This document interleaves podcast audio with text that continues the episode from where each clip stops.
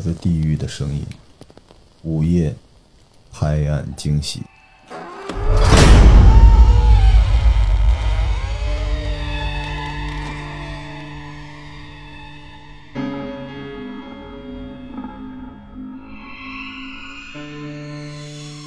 因为你们两个都是在这边学的中医嘛，嗯，对，对，觉得有什么区别吗？因为你肯定是在台湾被影响，说想做中医这块儿嘛，跑过来觉得这边跟你们想的 有区别吗？呃，我觉得最大的区别应该是台湾有那个科学中药吧，所以台湾的普遍开方子的能力不会有这边强。科学中药什么东西啊？就是把中药，然后会呃做成散剂，哦啊，这不就是颗粒剂吗？对，很呃有点像颗粒剂的对，但是它是用像奶粉那样的技术，哦它是把液体把它变成粉剂。所以就是更像西医的东西了，对吗？它就是加，它会加一些淀粉，把液体 什么东西啊？是的，它把液这不体咱们说了个啥？哦，是的，是的，就像酵素一样的那种东西吗？它其实就是你可以把它想象就是颗粒剂的概念，哦，嗯，但是它是面状的，它的最后成型是面状。所以你们那边没有人说这这种东西正在杀死中医吗？台湾人正在杀死中医，也没有人嗯，因为它都是经方，所以可能哦，对，嗯，它都用经方。这太诡异了吧？那个日本也是像日本的对对汉方对对像汉方日本也就是这的那个感觉龙。角散，对对对对对，就是这种，它都是古书里面的方子，嗯，但这边没有，对吧？因为你许春莹是博士，哇，博士，然后静书是非常硕士对非常羞辱，只是个硕士而已，对，都是北中医哈很。行为。那你们在这边这个用的这药，就感觉其实比在台湾那边更中医一点，对吧？难度也会大一点，但标准化就差一点吧。嗯嗯，对，包括经方这个东西，也不是一个通用的东西吗？对，在行医的方面呢，感觉跟台湾区别大吗？区别我自己觉得氛围还蛮大的。哦，对，这这边都是嗯焚香沐浴过来是吗？有什么区别？那，什么叫氛围差距很大？氛围就是第一方面是人的氛围，就是台湾跟大陆这里的话，人民对中医的那个概念，其实相对来说的话，台湾的氛围早起一点的话会比较浓，哦对中，医接受度会更高一点。对的。但是慢慢也是随着时代，还是会，其实台湾现在也是偏现代化医学的多。嗯，那反过来，反而是刚开始我来的，我是零七年来北京的，嗯那时候来的时候，反而刚开始会觉得中医的氛围还不是像，还不是那么浓厚。对，那是随着随着现在国家慢慢也对于中医这一块，从去年的疫情来讲的话，其实中医它整体的氛围来说是比之前好好一些是吧对对对，人民的接受度也相对来说，嗯，他这个就很尴尬，因为中医越标准化越要，因为他那个标准化是西医现代医学的标准化，嗯嗯嗯，他会吃掉很多他的传统魅力，对对吧？而且，但是一旦他强调传统的这一部分有魅力了，他就不标准化，没法复制。嗯，嗯对，所以老名医就是个问题。嗯，对，老名医他的东西，你即便说把他的方子都抄下来，但他也一定会跟你说说，我要去辩证的看，你不能直接。嗯嗯嗯，对对吧？是是，因为我们最近我们，对我我们三个其实是同事，我们是同事啦，啊，是的。因为我们做这个医疗投资领域里边，最近有一些中医的呃一些设备，嗯脉诊仪，但这很尴尬，这些设备都是用来强调新中医有多么的不专业，然后你需要用设备。对，中医比较厉害的一点就是它在一个时代非常厉害了，因为没得选，嗯就是从检测到诊断到治疗到康复，全是这一个人来决定的。嗯游医就是当时一般来说在几个省来回走，嗯，然后他每过半个月就会再出现在你家门口，嗯然后你要把你家通过他的方子抓的药倒在路面上，你们知道这个吗？嗯，然后他就看一眼这个药，他就知道你们家吃是不是按照他的吃的。嗯这个就现在你去剪发，嗯然后你突然嫌你之前的发型师不好，换了一个，然后他一剪两下就很生气，哼。你是不是偷偷背着我去找了托尼？因为你这个发型明显不是我剪的，就就就来这个。嗯，所以中医之前来说，谁诊断谁治疗是很重要的。对，但现在这些新的风口，这些设备一旦出来对，它虽然标准化，但它割裂了诊断和治疗的关系，对吧？是个问题啊。好，我们这期中医该怎么办的节目就就这么录下去吧。那其实今天今天本来要聊的是中医传统魅力啊，中医传统魅力里面有一部分是跟内容很重要。你知道中医到现在为止，就是因为传统的中医是有很多很玄妙的故事在前面，所以大家就因为喜欢这些故事，然后就消费升级，然后变现，直接就让他看了。嗯现在就是我们把它割裂掉，我们就想聊聊传统，聊聊文化的东西。这么聊不害怕了吧？嗯，那待会儿还是会给你们讲鬼故事啊。昨天跟他们俩讲，把他们俩吓坏了。啊 我们想聊聊，就是在台湾这边有什么关于中医的民间的传说故事吗？先说那个大 IP，就鬼门十三针。鬼门十三针，你们也在那边听过吗？嗯，医书里面是吗对，医你们自己书里面在学的时候不会？难道你从小想当中医就是只是因为治病救人吗？这么伟大吗？你没有因为有一些神奇的故事让你想要做这个吗？可能神奇的话，小时候啦，就是我我们家有乡下，就是也是那个乡下里面，所以乡下的话，它基本上就是以那边对于医疗本身也不是那么的发达，嗯，所以但是老人家他他们就是从以前就是会有。可能一辈一辈这么传下来，就说出了什么问题，他就去可能就是旁边的田园里面摘摘 一些药，哦哦，就就煮煮水喝，哎就好了。啊，那其实这个还能算我们中医内治的范畴吧？对，它是算中药。这还好吧？那那所以，但但当时候可能就会觉得，哎，怎么这么神奇？哦，因为你们昨天跟我说那个收精那个事情，我想明白了，哦就是你们收精是怎么用啊，怎么做的？嗯，来，一般就是到那种宫庙里面，然后可能会带他的衣服，然后带一把米，然后到他们宫庙里面就是宫庙是什么东西？哎。就是滴滴拜佛，就那种公共的庙叫宫庙，。就是它里面土地公可能会供对供供一些神供奉一些哦。道教的一些神 OK 地方，的一个地因为台湾这个庙我是知道的，大家就是共享的庙。嘛，对对对。就是所有的宗教的东西都可以在一个里边，非常的经济实用。对，然后基本上你就带着你的衣服，然后他会用米，然后就在你周边念啊，不知道念些什么东西，然后就 Punchline，对对一段说唱 freestyle，然后就通常收，如果是真的有一些，比如说受到惊吓或者是什么卡到的话，就是会有蛮明显的效果。哦，这个我们这边叫，我昨天晚上小名叫消经，消消经嗯就是消解，哦，然后惊吓，啊它就是一碗小孩子用的比较多，就一碗米，啊，对然后放对对，小米，然后，中间突然会咣，就出现一个坑。嗯但其实这个是，就是科学可以解释的一部分，就是因为米它的那个形状，嗯它不断的因为是圆的嘛，它互相给压力，就是你放着放着，它那米就一定会塌下一个坑。哦，但你不能理解的地方就是这个东西，虽然我我不信，但是它是有效的。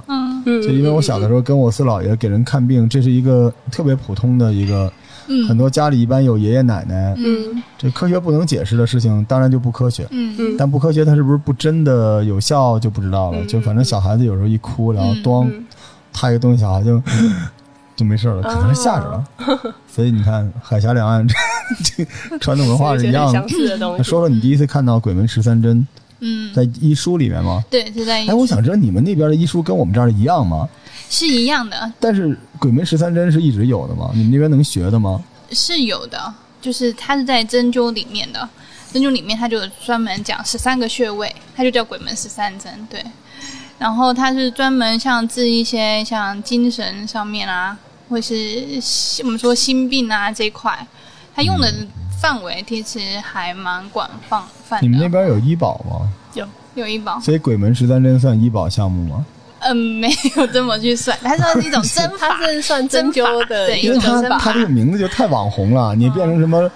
嗯，许成英许氏许氏心理疗法，大家一听哇，什么玩意儿啊？就一定要鬼门十三针，对吧？自己带 BGM 那种。嗯，我们这边就用的比较多，但你们那边听到的关于它的传说有吗？我们这边，都快拍成网剧了。我不跟你们讲过那个故事吗？嗯就不在这节目里边讲。真的，反正中医的这种灵异故事都差不太多，嗯，就这几个嘛。我们今天这节目里边，你害怕吗？金叔？还可以，好，那我们就聊聊撑得。住。这白天怕什么？这鬼门十三针基本就是说，人的癔症是因为中了邪嘛，那就是驱邪就行了。驱邪，你要是东南亚地区呢，有往地上撒米的，有这个做一符的。嗯咱们中医圈儿充分利用了中医的设备，就是针对，直接扎你。对，但这个呃最常见的传说就是扎着扎着，然后对方身体里边一般就会有一个声音跟你对话，嗯嗯这是鬼门十三针最常见的，而且它就很尖锐。但鬼门十三针是一个讲究人鬼交流的针法，就其实是扎不到第十三颗的，对吧？就穴位一针一针的扎，可能扎到三到四就结束了，这故事就结束了。但是有些时候就一直扎一直扎，然后大家想象中这个东西就在你的身体里边一直跑一直跑，直到到最后大概就是干啊，台湾是这么说的，我们就叫妈大啊，你非得把我那个非要置我于死地吗？对吧？你就不能网开一面吗？然后最后你大义凛然的这一针下去，然后就嘘，就这个魂灵就烟消云散了，恶灵就没有了。对，但据说这个鬼门十三针这针是要埋了的，这玩意儿就变成一个 WiFi，嗯它就和那个它驱的那个灵就链接在一起。就我从小就是听着这个故事长大的，因为它一般都用那个梅花针。嗯，嗯，你们在那边用什么针呢？有那种特就一般的银针，银针啊？银针有那种六个头、六个爪的吗？没有？啊改锥那是 进去。那我在我的那个诊所里面就出过这种事儿，就是我上次给你们讲，嗯，我那个白老师带着他的徒弟，然后两个人扎一个小姐姐，嗯。大姐，嗯。然后那大姐就一直蹬腿儿，然后特别不爽。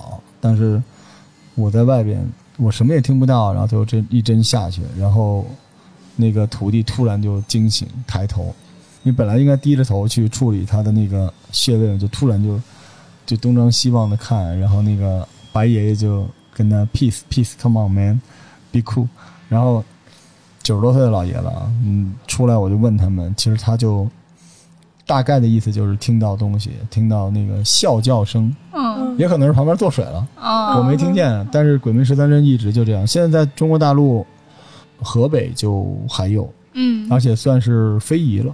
嗯，对非医疗，对，中医治这种东西就治的还挺多的。我自己本身没有太多这种经验，但是我自己有治病的时候，假如我遇到，就是我之前有遇过，你在同仁堂治病的时候，，对，就是在就是看完病之后，我回家就身体特别不舒服。啊，哦，哎呀，好想听，静叔的表情都，静叔没听说吧？听过这个故事吗？我没我没跟他，对我没跟他快来快来快来快来！就是可能我身体相对于比较敏感吧。那中医的说法可能也是我比较自己比较气虚，就可能那一阵子气比较不够的时候，然后我回家了之后就身体特别难受，就是立马倒在床上的那一种，然后请我的室友可能去帮我煮煮点药茶喝。然后我去回想，我因为我总觉得不太可能，没有什么太多的原因，对。但是我自己去回想的话，我就那觉得哦，可能在某今天看诊的过程当中遇到哪个患者，嗯本身他可能他对我来说影响力太大了，因为他是我我有印象的话，是他比较偏是有一点情绪上面的，但是他的脉象摸起来就非常的杂。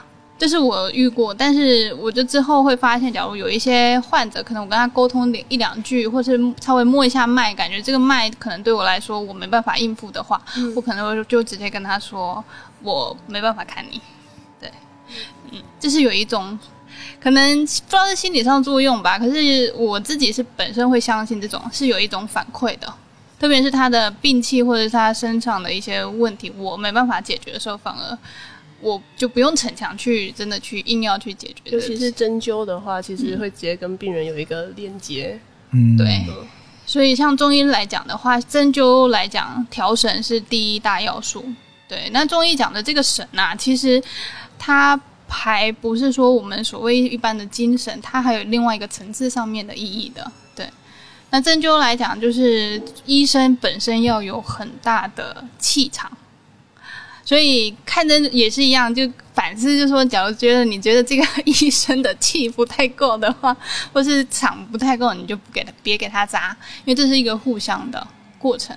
对，在当下，我之前在在那个东北去采访那个萨满，嗯。我不是跟你们说过，说嗯。对，那个时候就自称最后一个萨满，嗯。后来那个村里全都说自己是最后的那个 the last one，所以我管那个村儿叫最后一百个萨满之村儿。嗯。然后他当时就跟我们讲说，那个你们中医用针灸这个东西，他其实说这个就是一个降临的仪式，嗯。就是他用磁场来解决问题，嗯。嗯他只不过就是召唤了另外一个东西，然后怎么样的，说的还挺毛骨悚然。他们也有，嗯嗯。嗯，但他们那个针就很大，很粗的那种，对，跟圆珠笔差不多吧。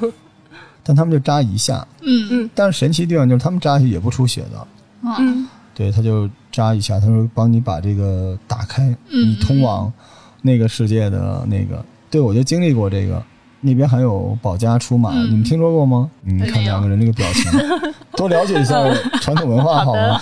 保家出马就是每一个家族，就像北欧似的，就是家族守护的动物神灵，啊胡黄白柳灰嗯这种大仙什么之类的。本身在中国的传统文化里面，这些东西也不太分善恶，嗯嗯就是它会保护你。嗯但是它不是无条件保护你，有一些是需要你有一些供奉啊等等。然后他们就说针灸这个事情其实是在做这个事儿，然后嗯我就不信嘛，嗯当时就特别想让他给我试试，然后他就跟我说，他说你这个大概意思就是你既然不信你就不要试。嗯嗯然后我说我想知道大概什么样，然后他就拿那个铃铛在我眼前晃啷晃啷晃啷晃啷晃啷晃，那他那个就特别像那个催眠，就晃啷哦晃啷晃啷晃啷晃啷晃啷晃，晃着晃了就问我，哎，有没有？嗯没有，哦，有没有？没有，再晃，再晃，再晃，再晃，再晃，就一直晃。嗯突然他就不说话了，就跟哄小孩睡觉一样。嗯然后我我当时那段记忆就没了，我觉得可能是睡着了，还是怎么着，嗯就是我也不知道他晃了多久。据说啊，同行的人说大概是三分钟左右，但对我来说就很漫长，迷迷瞪瞪的。然后我现在唯一的画面就是一个森林，然后里边有雾气昭昭的东西。就有的时候我看一些电影里边，一旦出现那个森林里边有雾，我就会哦，就会想到那个对，就起鸡皮疙瘩。嗯但是那个我后来专门去查，说那就是很多，包括北欧很多这种原始崇拜，就萨满的这个东西，嗯它都要进入到那个世界里边。包括凯尔特神话里边也有这个，嗯德德鲁伊不就是这种东西吗？就把你召唤到一个森林深处，然后是他们的精神家园，然后在那里边他会给你看一些东西。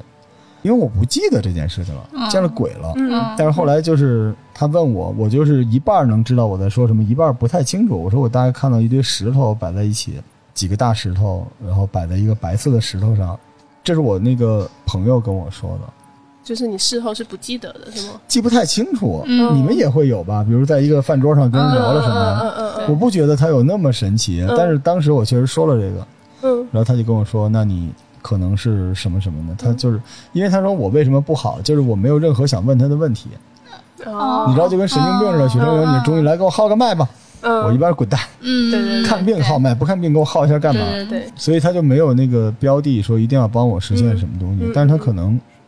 有一些，你像中医早年间，它也不是一个巫术的巫嗯术对对对，它是有点这个，嗯对。所以鬼门十三针是个是个神奇的东西。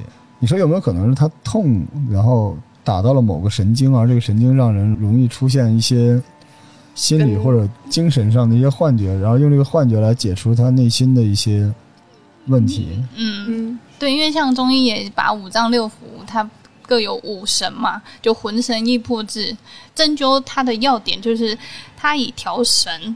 刚刚一直在强调这个调神的概念，它这个神啊，真的不是我们所谓现代、嗯现代医学所说的这种精神，精神不是的，不是的，真的，它他还幸亏说是现代精神，不然他就跟注油一样就没了，对吧？对，但其实我相信，因为本身中医像中华文化五千年，中医占有两千年，所以它一定是有一脉相承的内容在里面。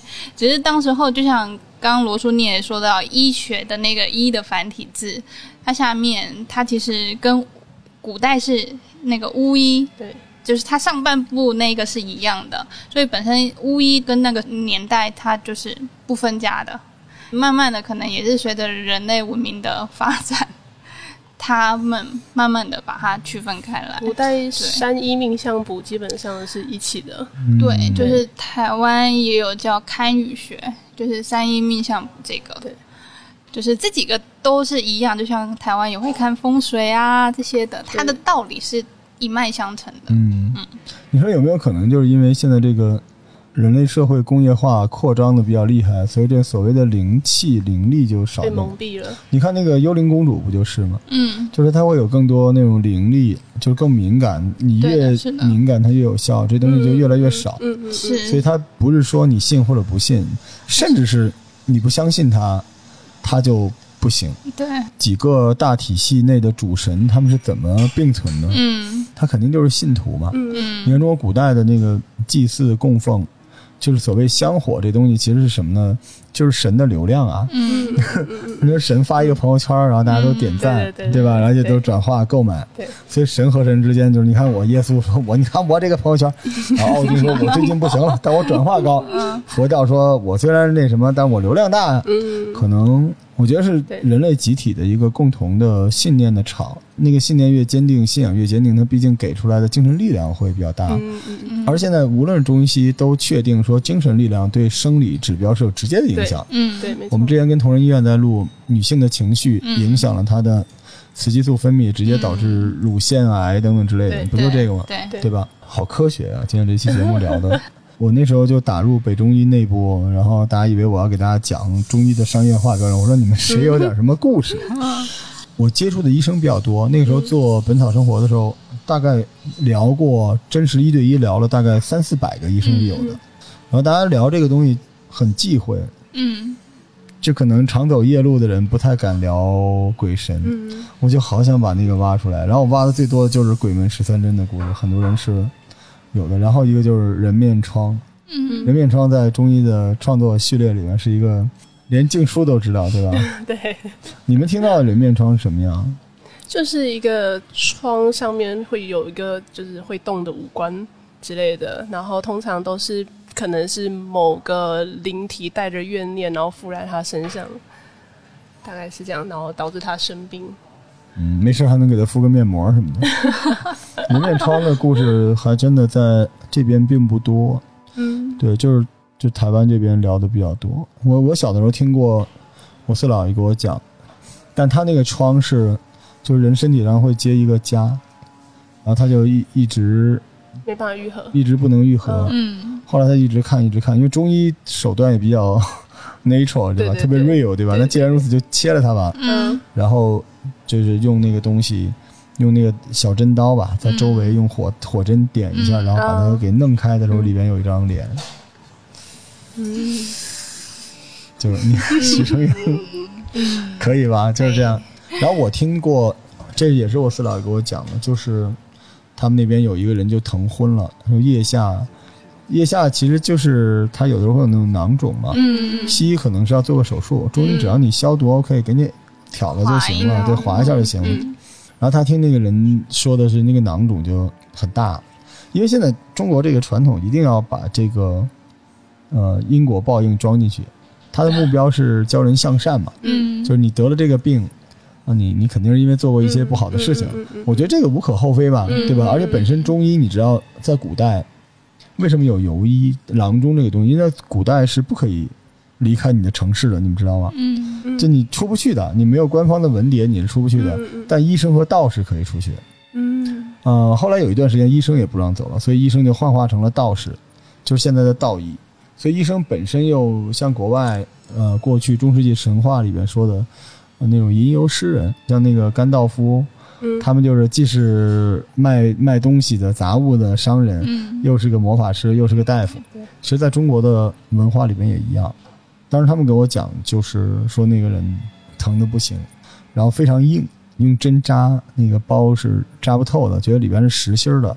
但一般来说都不是实心儿的，嗯对吧？嗯长对。长息肉，对。对对对，我这个故事有味道了，就是很难，所以就先用火针去把它周围一圈都给扎上，就是封一下，然后可以让中间那个区域的那个，对，如果火针扎完了那个脓还是出不来的话，就有问题了，所以就用用刀去割它，然后割了一个叉子，嗯，就特别标准的中西结合，对。切了一下，然后挑开一看，就看里边有一只眼睛在往外看，而且还在咕噜噜的转，然后当时嗯。赶紧，嗯，嗯赶紧就挑掉它，整颗的就弄掉才可以。但这个其实我那时候还很小，嗯然后我四姥爷跟我讲完这个东西呢，我当时没觉得什么，直到后来《西游记》有一集蜈蚣精吧，里边有很多那个女的那个女蜘蛛精，嗯，然后那个蜈蚣精的腋下就有眼睛，嗯然后一下子就不行了，很有画面。大眼珠子就转。太可怕了。对呀、还有啊，还有，哇，刚才那个故事我说的我自己有点不适。还有就是手伤，你们知道那个有一种，也是一种很怪的病，就他可能又是做了什么事情，然后那个手上会有那种像囊肿一样的东西，然后又有点软，它就像手串一样，但是它是在你的皮肤里边，然后它是绕着你的手。就是我去啊看投资的时候，啊有一个投后公司的一个人就这样，真而且那个崔克跟我一块去看的。我当时问他了，崔克说我都快疯了，就是你皮下那个皮肤这块，嗯你能看到它是里边有那个囊肿，但是它嗯连成线，它就特别像你？一块一块的就在你皮下。嗯。对，这也是一个过去就有的一种病。这个哦这个东西特别难，这个东西治疗就是要用火针嗯。嗯。在液里边挑那个油，然后在这个地方的头，它不像我们这儿有一种叫缠腰龙，嗯。但这个不是缠腰龙，这是一种皮肤病，然后它要在那个。就是在你的腕子下边这个位置上，然后把这个打开，嗯打开之后呢，你那个针就在这个地方拨楞、拨楞、嗯拨楞、嗯拨楞，嗯突然就你会觉得有一种鱼上钩的感觉，嗯然后你要快速的往外蹬，它里边就像头发丝一样，哇，就在你的身体里边，然后你就可以往外一直蹬、一直蹬、一直蹬，嗯。蹬出来的就是黑色的像头发丝一样的东西，然后蹬到头儿它就变成红色的了，然后但是这个时候这个人的手就是里边就都是充血的，嗯。然后你要都尽量把它那个囊肿都蹬满，蹬完之后把它全蹬出来，然后剪断它，嗯。把这个东西烧了，然后这个时候再把那个人给包扎上，然后它上面那些皮肉什么的就像烧伤一样，嗯。你要抹那个药嗯。去摁它，把它里边的那个脓和血都从那个创口都弄出来，然后最后给它糊上药，嗯大概过一个月就截肢了啊，没有 就好了。嗯然后，但你抽出来的那个像头发丝一样的东西，就是能抽出很多嗯嗯哦。然后这个就是就是一种病，就是你原来可能一不留神，你身体里边被种上了某嗯个种子，嗯在山里边玩的时候嗯被东西划破了，嗯什么就是人的身体里面可以种这个。嗯嗯怎么样？还是祖国大陆的怀抱好吧？许成人中医博士，嗯人的身体里边跟中医药、中草药有关的故事最狠的就是我上次给你们讲那个人参的故事。嗯嗯对，这个应该是暗黑版的中医吧？对，就是因为就中医有自己培养不借土壤，在别的东西里边种东西的嘛。就冬虫夏草这种算吗？就是它就是寄生在那个植物它是菌里面，它是一个嗯菌，一种菌。但有中医会自己用，比如说用一块木头养一些蘑菇，然后这些菇里边是有能够提取出比较重要的毒素去对抗一些病的。但我听过的最狠的就是，我都不想跟他们讲这个 付费节目。对，就真的有人用人的身体来种中成中药，不是中成药，太可怕了。种就有人用人的身体，因为人人的就很阴嘛。嗯嗯嗯对，然后最后这个人的就养分等等，其实也不是养分，就他不行了。你知道中药是可以让人没有四肢或者没有也能存活的吗？之前那个慈禧太后不就是这么对付过东宫的中药有这个，然后他就需要用这种东西来种种一些孢子类的东西出来，然后能入药。嗯嗯，黑参，但你在网上搜不到这个，这就是因为我跟很多中医大夫聊天，我觉得他们可能也是生活际遇不太好，卖的好的都是去卖那，哪有人聊这个呀？你就找那种一看就是就是许成人挂号费是多少钱来着？一百是吧？找那挂号费十块钱的大夫嘛，不要找同仁堂的，对。